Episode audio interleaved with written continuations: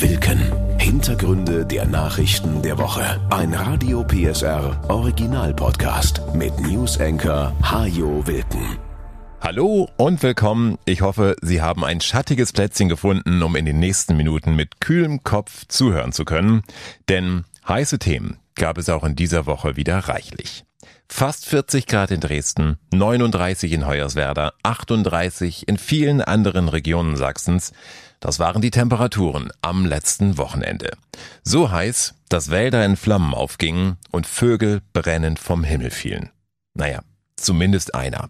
Der hatte in Bennewitz östlich von Leipzig offenbar einen Kurzschluss an einer Hochspannungsleitung ausgelöst und war dann brennend zu Boden gestürzt. Die Folge war ein Feuer am Rande eines Feldes, das zum Glück schnell gelöscht werden konnte. Deutlich schlimmer war es in Brandenburg, wo hunderte Feuerwehrleute tagelang gegen zwei große Waldbrände bei Treuenbrietzen und Belitz kämpften. Weit weg eigentlich, und doch hat man auch in Sachsen etwas davon mitbekommen. In Dresden zum Beispiel roch es plötzlich brenzlig. Und auch in der sächsischen Schweiz meldeten sich besorgte Anrufer bei den Feuerwehren, weil dieser Brandgeruch in der Luft hing.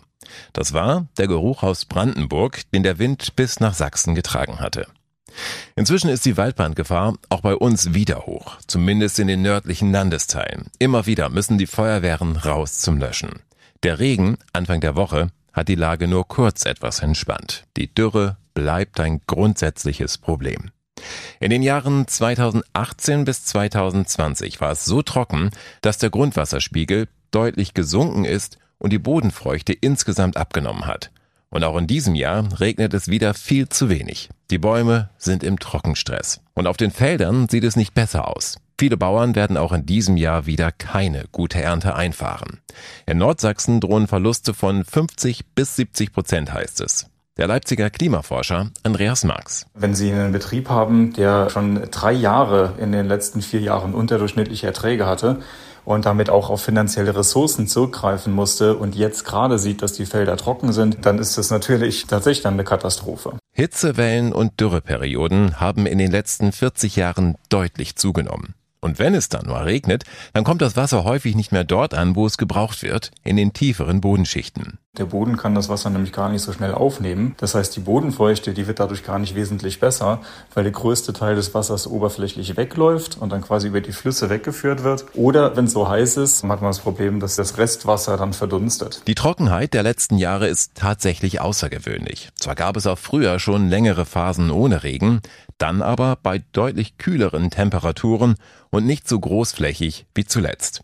Forscher haben gerade erst nachgewiesen, dass Europa von 2018 bis 2020 die schwerste Dürre seit gut 250 Jahren erlebt hat. Und es steht zu befürchten, dass wir gerade jetzt die Fortsetzung erleben.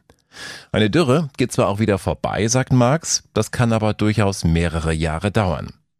Die gute Nachricht ist, der Klimawandel sorgt nicht nur dafür, dass es wärmer wird in Deutschland, sondern auch dafür, dass übers ganze Jahr gesehen sogar etwas mehr Niederschlag fällt nur eben nicht immer im Sommer. Für die Zukunft muss es deshalb darum gehen, Wasser über das Jahr besser zu verteilen, so Marx. Also im Winter zu speichern, um es dann in trockenen Sommern nutzen zu können. Neben dem Klima haben uns in dieser Woche noch zwei andere K-Fragen beschäftigt. Die nach der Kohle und die nach der Kernenergie. Bundeswirtschaftsminister Habeck hat nämlich die Gasalarmstufe ausgerufen. Das heißt, Gas ist von nun an ein knappes Gut in Deutschland. Und wenn Dinge knapp werden, dann werden sie über kurz oder lang auch teurer. Deshalb hat Habeck an uns alle appelliert, an jedes Unternehmen und an jeden Haushalt, jetzt Gas zu sparen. Denn er befürchtet, dass Russland den Gashahn bald noch weiter zudrehen könnte und dass es dann nicht mehr gelingt, die Speicher in Deutschland rechtzeitig vor dem Winter zu füllen. Statt Gas will Habeck deshalb wieder mehr Kohle verfeuern, damit in Deutschland die Lichter nicht ausgehen und die Bänder nicht stillstehen.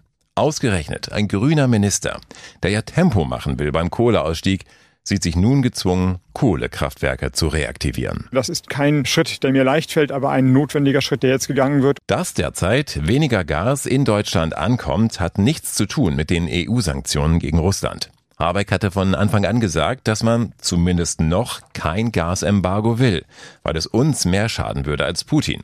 Aber das weiß der russische Machthaber natürlich auch, und so lässt er die Lieferungen nach Europa nun einfach drosseln. Offiziell aus technischen Gründen, aber das nimmt Habeck ihm nicht ab. Er spricht von einem ökonomischen Angriff auf Deutschland. Putin setzt Gas als Waffe gegen uns ein und will Ängste schüren, so der Wirtschaftsminister. Oder etwas weniger martialisch. Es ist ja nicht die Schlunzigkeit der deutschen Volkswirtschaft, die uns zu dieser Situation geführt hat, sondern der Krieg. Damit hat er ohne Zweifel recht. Kritiker werfen Habeck trotzdem eine gewisse Schlunzigkeit vor. Denn der russische Krieg gegen die Ukraine hat vor mehr als vier Monaten begonnen. Seitdem wurde in Deutschland weiter sehr viel Gas verstromt. Hätte man damals schon ein paar Kohlekraftwerke wieder hochgefahren, dann wären die Gasspeicher schon deutlich voller und wir müssten uns weniger Sorgen über kalte Wohnungen im Winter machen. Andererseits war Russland 50 Jahre lang, selbst im Kalten Krieg, immer ein zuverlässiger Energielieferant.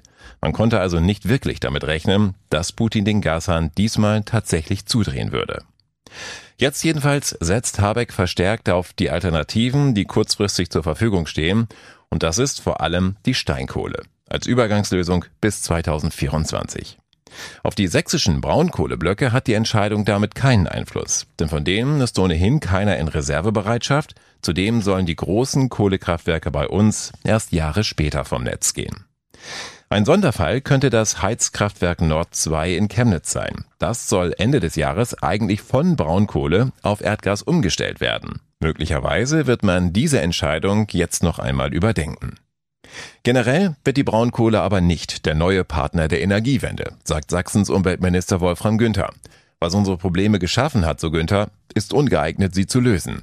Auch Carsten Smith von Greenpeace sieht nur eine Lösung, die erneuerbaren Energien. Wir müssen jetzt endlich mal Speed geben beim Aufbau von erneuerbaren Energien, in den Haushalten Wärmepumpen einsetzen und natürlich auf Solarenergie und Windenergie setzen. Das ist jahrelang vernachlässigt worden. Das gilt es jetzt aufzuholen. Das, so Smith, wird uns dann auch komplett unabhängig machen von russischen Gaslieferungen und das dürfte Strom perspektivisch auch wieder billiger machen. Denn es gibt keine Form der Energieerzeugung, die preiswerter ist als Strom aus Erneuerbaren. Trotzdem ging die Diskussion über die letzten drei Atomkraftwerke in Deutschland auch in dieser Woche weiter.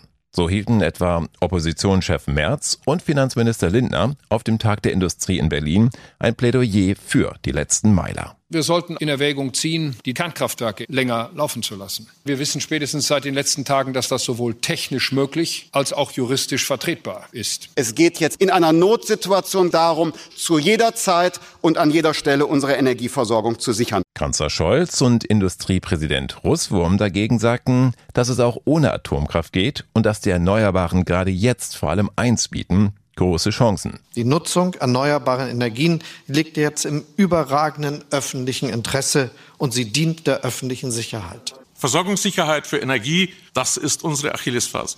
Und die Langsamkeit der Vergangenheit trifft uns jetzt doppelt. Die Energiewende muss deshalb beschleunigt und neu justiert werden. Das sagt sich schnell, doch auch hier liegt der Teufel im Detail. Planungs- und Genehmigungsverfahren müssen verkürzt werden. Wir brauchen neue Leitungen, um den Strom zu transportieren, etwa von den großen Windparks in der Nordsee zu den Industriezentren im Süden. Wir brauchen Speicher, Produktionsanlagen für Wasserstoff. Es muss Menschen geben, die Windräder aufbauen und Solarmodule auf Dächer schrauben, also Handwerker, die sich damit auskennen. Und wir brauchen überhaupt Solarmodule, die man auf Dächer schrauben kann. Auch hier sind die Preise in den letzten Monaten nach oben geschossen und für die Herstellung der Anlagen braucht man Energie. Wenn wir jetzt Energie sparen sollen, weil Russland weniger Gas liefert, dann beißt sich die Katze in den Schwanz. Auch der Weiterbetrieb der Atomkraftwerke wäre dabei keine Lösung, weil dieser Schritt zu spät kommt, sagt RWE-Chef Kreber, und zudem relativ aufwendig wäre. Technisch und auch politisch.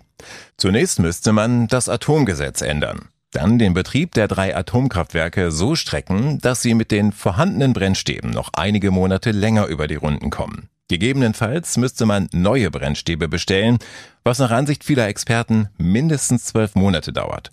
Man bräuchte auch das Personal der Kraftwerke noch länger, die meisten Verträge sind aber längst gekündigt und die Mitarbeiter haben neue Perspektiven.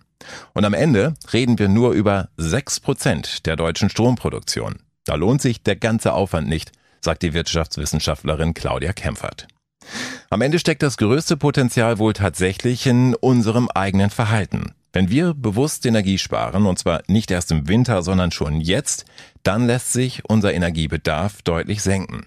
Bei einer vernünftig eingestellten Heizung zum Beispiel sinken Verbrauch und Kosten um bis zu 15 Prozent, so Habeck. Und das mit 41 Millionen Haushalten multipliziert. Und dann sieht man, dass die kleinen, teilweise so banalen Schritte in der Summe dann doch einen großen Unterschied machen. Wie weit die Gaspreise noch steigen, ist derzeit nicht abzusehen. Noch muss niemand fürchten, dass die Versorger ihre Lieferverträge kündigen und höhere Preise verlangen. Das kann sich allerdings ändern, wenn die Bundesnetzagentur eine sogenannte strukturelle Störung feststellen sollte. Dann können die Versorger ihre höheren Einkaufspreise sofort an Kunden weitergeben. Und die Einkaufspreise sind bereits erheblich gestiegen. Kostete die Megawattstunde vor einem Jahr noch 20 Euro, so wurde sie in dieser Woche um die 130 Euro gehandelt. Es war allerdings auch schon noch teurer in diesem Jahr, kurz nach dem russischen Überfall auf die Ukraine. Die Dinosaurier hat's erwischt und den Beutelwolf ebenso wie auch den Auerochsen. Sie sind ausgestorben. Und dieses Schicksal droht jetzt auch dem Feldhamster. Zoo Leipzig und das sächsische Umweltministerium wollen das verhindern. Sie haben deshalb eine Aufzuchtstation gegründet, so etwas wie die Arche Noah für Feldhamster, die letzte Chance für die Nager. 40 Tiere sind in diese Station eingezogen, ungefähr doppelt so viele Weibchen wie Männchen. Ihre Aufgabe, viele kleine Hamster machen. Die ersten Paarungsversuche sind hoffnungsvoll gestartet, heißt es aus dem Zoo. Mit den ersten Auswilderungen rechnet er in den nächsten Jahren.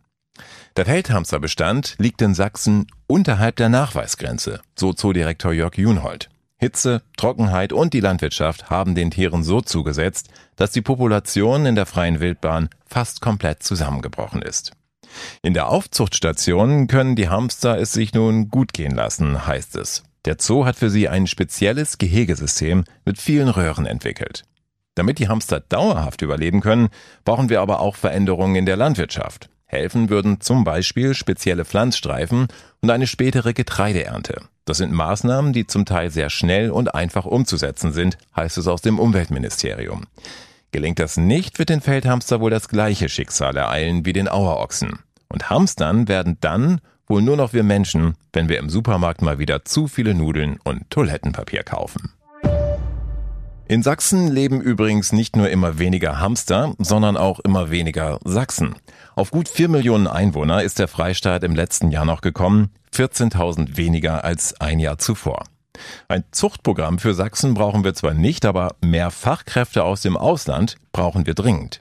Das hat in dieser Woche das sächsische Handwerk klargemacht. Allein dort werden bis zum Jahr 2030 rund 200.000 Fachkräfte fehlen, so Handwerkstagspräsident Jörg Dietrich. Wer in Zukunft eine Bäckereifachverkäuferin sich gegenübersehen möchte oder wer eine Toilette installiert bekommen möchte, dem muss klar sein, dass das mit den vorhandenen Ressourcen nicht so gehen wird. Wir müssen über Zuwanderung sprechen. Gesprochen wird darüber schon länger. Es gibt mittlerweile auch ein Fachkräftezuwanderungsgesetz. Aber sie kommen noch nicht, die Fachkräfte, die so dringend gebraucht werden. Und deshalb fordert Gerd Mackenroth, der sächsische Ausländerbeauftragte, nun einen Ausschuss der Landesregierung, der alle Aktivitäten so koordiniert, dass Betriebe in Sachsen kompetente Mitarbeiter aus anderen Ländern einstellen können. Wir müssen werben dafür, dass wir die Fachkräfte aus dem Ausland brauchen, um unseren Wohlstand zu sichern. Also es ist ein massives Eigeninteresse und deswegen ist es gut und richtig, dass wir den Ausländern insgesamt im gesamten Freistaat zu jeder Zeit, bei jeder Gelegenheit offen und vorurteilsfrei entgegentreten. Eine Untersuchung im Januar hatte gezeigt, dass 60 Prozent der befragten Unternehmen unbesetzte Arbeitsplätze haben. Mehr als jedes dritte Unternehmen in Sachsen hat bereits Mitarbeiter aus dem Ausland. Handwerkspräsident Dittrich schlägt nun vor, eine Stellenbörse einzurichten, online und in mehreren Sprachen. Wir dürfen keine Zeit mehr verlieren, so Dietrich. Denn jedem muss klar sein, dass wir eine Stadt, die fast so groß ist wie Chemnitz, 200.000 Einwohner, an Arbeitskräften verlieren. Das sind Richtung 10 Prozent unserer arbeitsfähigen Bevölkerung. Das macht etwas mit einem Land. Da bist du nicht mehr wettbewerbsfähig. Und auf anderen Teilen der Erde gibt es ganz viele junge Arbeitskräfte. Und dann kann das für uns zum schweren Nachteil werden. Das müssen wir verhindern. Wie es gehen kann, zeigt die Vamed Klinik in Pulsnitz. Sie hat es mit einem Pilotprojekt geschafft, 22 ausländische Arbeitskräfte nach Sachsen zu holen. Die meisten kommen aus Brasilien, so Klinikchef Carsten Tietze. Die Brasilianer gerade sind sehr gut geschult. Das spiegelt sich dort insbesondere in einem Studienabschluss wieder. Das sind hochqualifizierte Pflegefachkräfte, die dann die Möglichkeit bekommen, nach Deutschland einzureisen. Allerdings nur, wenn sie vorher sehr viel Papierkram erledigen. Wir sind schließlich in Deutschland, da geht es offenbar nicht ohne. Schon vor der Einreise müssen drei Anträge bewilligt werden, nach der Einreise nochmal zwei und zur fachlichen Prüfung weitere fünf. Das ganze Prozedere kann ein Jahr dauern. Zeit, die viele Betriebe gar nicht haben und natürlich auch Zeit, die viele Fachkräfte nicht aufbringen wollen, wenn sie mit weniger Aufwand auch in anderen Ländern arbeiten können. Zum Schluss reden wir noch kurz über einen Politiker. Jakob Maria Mirscheid. Bereit für etwas Angeberwissen? Mirscheid ist gelernter Schneider, kommt aus Moorbach in Rheinland-Pfalz und sitzt seit 1979 im Bundestag. So steht es zumindest auf der Online-Seite der SPD-Fraktion oder auch auf der Internetseite seiner Heimatstadt Moorbach. Mirscheid ist allerdings ein Phantom. Es gibt ihn gar nicht. Erfunden haben ihn zwei echte SPD-Abgeordnete, die damit an einen verstorbenen Parteikollegen erinnern wollten und daran, dass Politik auch mal lustig sein darf. Mirscheid ist Mitglied im Kleintierzüchterverein Moorbach, Ehrenkommandant der Freiwilligen Feuerwehr und die silberne Ehrennadel des Männergesangsvereins trägt er auch. Der SPD-Mann ist ein typischer Hinterbänkler. Nie sieht man eine Rede von ihm in der Tagesschau. Dafür twittert er regelmäßig, hat dort siebeneinhalbtausend Follower. Und denen schreibt er zum Beispiel, mit Friedrich Merz komme ich bestens klar. Nur mit seinen Aussagen nicht. So einer wie Mirscheid eckt natürlich auch mal an. Einmal wurde er vom ehemaligen Fraktionschef Franz Müntefering abgemahnt, weil er den Namen von SPD-Gesundheitsministerin Ulla Schmidt zum Unwort des Jahres erklären lassen wollte. Gesehen wurde der Abgeordnete Mirscheid noch nie im Bundestag, er wird aber oft zitiert, gelegentlich auch über die Hausanlage ausgerufen und vor einigen Jahren gratulierte ihm der damalige Parlamentspräsident Lammert sogar zum Geburtstag. Jakob Mirscheid wird 80 Jahre alt dem ich ebenfalls im Namen des ganzen Hauses herzlich gratulieren möchte. Dieser geschätzte, gelegentlich verzweifelt gesuchte Kollege, er hat sich für die heutige Sitzung aus zwingenden Gründen entschuldigen müssen. Ich hoffe sehr, dass uns der Kollege Mierscheid auch in der nächsten Legislaturperiode erhalten bleibt. Die naheliegende Aufgabe, die konstituierende Sitzung als Alterspräsident zu eröffnen, würde allerdings voraussetzen, dass er persönlich anwesend ist. Herrlich. Nicht immer alles so ernst nehmen, dann kommen wir auch besser durch schwierige Zeiten. Eine schöne Woche wünsche ich Ihnen. Bis zur nächsten Folge. Das war Wilken. Hintergründe der Nachrichten der Woche mit Newsenker Hajo Wilken. Dieser Radio PSR Original Podcast ist eine Produktion von Regiocast, deutsches Radiounternehmen.